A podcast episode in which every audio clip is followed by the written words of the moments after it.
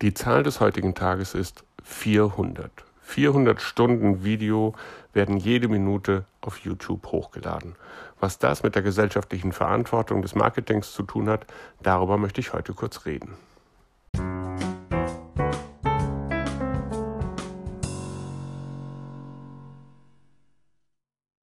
Die Zahl, von der ich gerade gesprochen habe, stammt von der Website humanetech.com.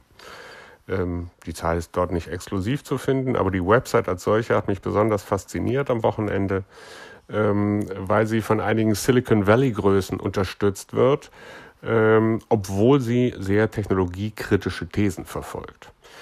Die Website widmet sich nämlich dem Thema, ob der Status der Technologie, wie wir sie heute erleben, vor allen Dingen der Online-Technologie und der sozialen Netzwerken, wirklich gut für die Gesellschaft und gut für die Menschen ist. Die Antwort, die die Macher dieser Website geben, ist relativ klar. Sie ist es nicht.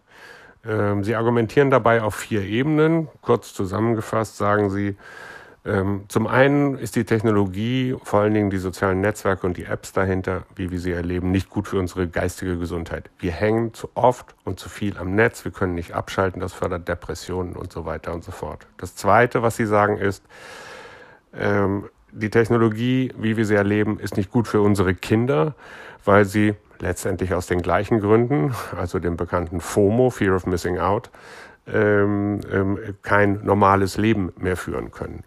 Das Dritte, was Sie sagen, ist, dass Technologie unsere sozialen Beziehungen ähm, unterminiert, weil wir letztendlich die Anerkennung des persönlichen Gegenübers durch die Suche nach Likes ersetzen. Und das Dritte, und das ist eine Diskussion, in der wir alle zurzeit stecken, ist, dass diese Technologie aufgrund des Kreierens von Filterbubbles letztendlich auch unsere Demokratie untergräbt. Wenn man das alles zusammennimmt und hinzumischt, ähm, dass zum einen all diese Konzerne, die dahinter stehen, ein riesiges Interesse daran haben, dass sich an dieser Abhängigkeit nichts ändert, und dass zweitens die Technologien dann doch verdammt leicht auszutricksen, das heißt zu manipulieren sind, besteht aus Ansicht der Macher von humanetech.com ähm, ein äh, ziemlich großes Potenzial dafür, dass Technologie sich verändern muss, um gut für den Menschen zu sein. Mir persönlich ist vieles auf dieser Website zu dystopisch. Ich sehe durchaus auch noch ein utopisches Potenzial von Online-Medien, ein gesellschaftsverbesserndes Potenzial. Aber es ist nicht von der Hand zu weisen, dass die zunehmende Abhängigkeit ähm, und Themen wie die Filterblase durchaus das Potenzial haben, unsere Gesellschaft in negativer Art und Weise zu verändern. Ich meine, es gibt einen Grund dafür, warum selbst die großen Anbieter wie Apple oder Google in den nächsten Versionen ihrer Betriebssysteme Tools anbieten werden, äh, mit denen man seine Online-Zeit kontrollieren und am Ende vielleicht sogar reduzieren kann.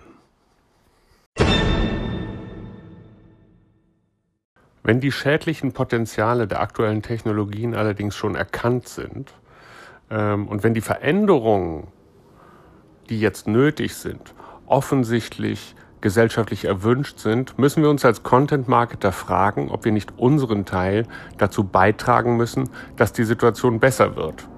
Denn letztendlich sind wir ja angetreten, viel, viel besser als die Werber zu sein, verantwortlicheres Marketing zu machen und dem Nutzer, äh, den Nutzer zu unterstützen, anstatt ihm zu schaden und ihm seine Zeit zu stehlen. Aus meiner Perspektive haben wir als Content-Marketer die verdammte Pflicht und Schuldigkeit, unser Tun zu hinterfragen. Denn wenn wir mehr sein wollen als Werbung, mehr als vertriebsunterstützende Kommunikation, wenn wir uns das Recht herausnehmen zu behaupten, dass wir Teil des gesellschaftlichen Diskurses sind, dass wir hilfreich sind, dass wir Menschen dabei helfen, ihre Ziele zu unterstützen, dann müssen wir auch einige Prinzipien entwickeln, die uns wiederum dabei helfen, genau das möglich zu machen. Ich habe mir deshalb einmal Gedanken gemacht, was diese Prinzipien sein könnten, an denen wir uns orientieren müssen. Und in einem Satz zusammengefasst würde ich sagen, Content-Marketer müssen gut sein, genau, fair und transparent. Und diese vier Prinzipien werde ich jetzt im Folgenden einmal ganz kurz durchgehen. Zunächst einmal zum Thema Content Marketing muss gut sein. Das klingt alles ein wenig nach Pfadfinder, aber was ich damit eigentlich meine ist, wenn wir den Menschen im Auftrag unserer Kunden ihre Zeit nehmen. Das heißt, wenn wir dazu, sie dazu bringen, unsere Inhalte zu konsumieren, dann haben wir die Aufgabe, Inhalte zu produzieren, die wirklich brauchbar sind die ein gewisses Qualitätslevel erreichen, wo niemand sagen kann, das ist Text als Schüttgut, Video als Schüttgut etc. Was immer es für taktische Notwendigkeiten gibt, eine gewisse Masse zu erreichen. Wir müssen darauf achten, dass die Zeit, die Menschen mit unseren Inhalten verbringen, wirklich gut angelegt ist. Ansonsten verstärken wir nur die Tendenz, die wir ohnehin schon haben. Menschen verbringen sinnlos Zeit online und das ist Zeit, die ihnen in ihrem Leben fehlt. Wir sollten einen Qualitätsanspruch wahren.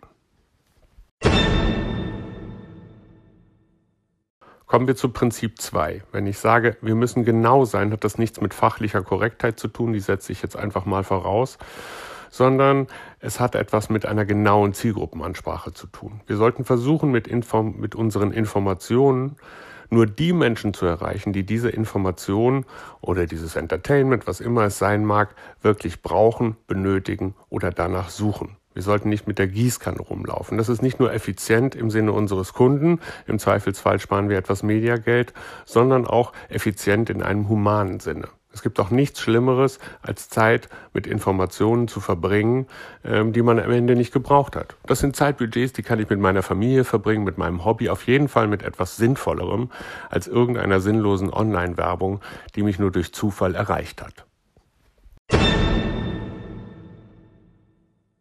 Das Prinzip 3 ist eines, das wir auch im neuen Code of Conduct des BVDW zum Thema Content Marketing finden. Wir sollten fair sein. Fair sein heißt für mich, dass wir auf Manipulationen jeglicher Art und Weise verzichten. Die einfachste Art und Weise der Manipulation ist das klassische Clickbaiting. Ich äh, spreche in meiner Headline über irgendetwas, was in dem Text nur eine Randnotiz ist, was die Leute aber dazu bringen sollen, diesen Text einfach anzuklicken, obwohl die Inhalte eigentlich etwas völlig anderes sind. Einfach weil ich weiß, dass die Headline in dieser Form besonders aufmerksamkeitsstark ist. Wir sollten, wir können kreativ sein. Das ist nicht unbedingt das Problem. Eine gute Headline kann Wunder wirken, aber wir sollten zum Beispiel nichts versprechen, was wir am Ende nicht halten können. Das ist für mich das Grundprinzip von Fairness. Das letzte Prinzip sollte selbstverständlich sein, ist es aber nicht immer. Es heißt, wir müssen transparent sein. Jegliche Form von Kontextinformation, die nötig ist, um die Informationen, die wir gerade publizieren, zu beurteilen, muss klar offengelegt werden. Das muss sein, wer hat die Information bezahlt, woher kommt die Information, aus welchem Zeitraum stammt die Information und so weiter und so fort. Mit Hilfe solcher klarer Kontextinformationen können wir dazu beitragen, dass diejenigen, die Konsumenten sind, auch auf dieser Ebene genauso gesellschaftlich mündige Bürger werden, wie wir das im Allgemeinen für den politischen Diskurs einklagen.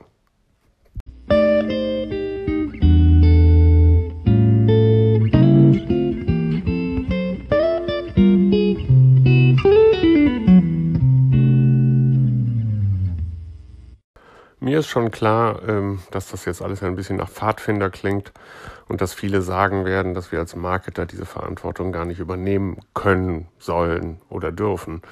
Ähm, aber ganz ehrlich, wollen wir die geistige und gesellschaftliche Gesundheit unserer Umgebung ganz allein den Infrastrukturlieferanten überlassen?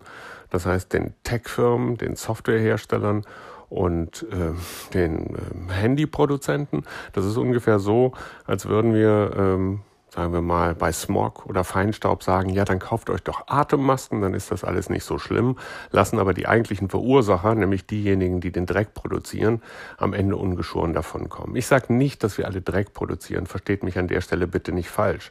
Ich sage nur, dass wir für das, was wir tun, eine Verantwortung haben und dass wir uns letztendlich vor allen Dingen, da wir immer sagen, dass wir besser sind als die Kommunikationsgenerationen vor uns, ähm, eine Verantwortung übernehmen müssen.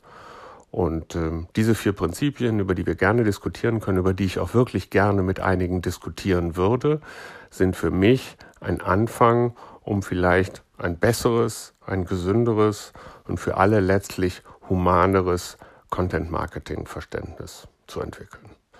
So, das war's für heute. Ähm, ja, mittlerweile ist es schon dunkel hier in Köln, aber das Wetter ist immer noch prächtig. Mittlerweile vielleicht sogar ein bisschen zu heiß. Ich hoffe, wir werden auch ein paar heiße Diskussionen rund ähm, um diesen Podcast haben. Meldet euch bei mir. Ich freue mich auf morgen. Bis bald und tschüss.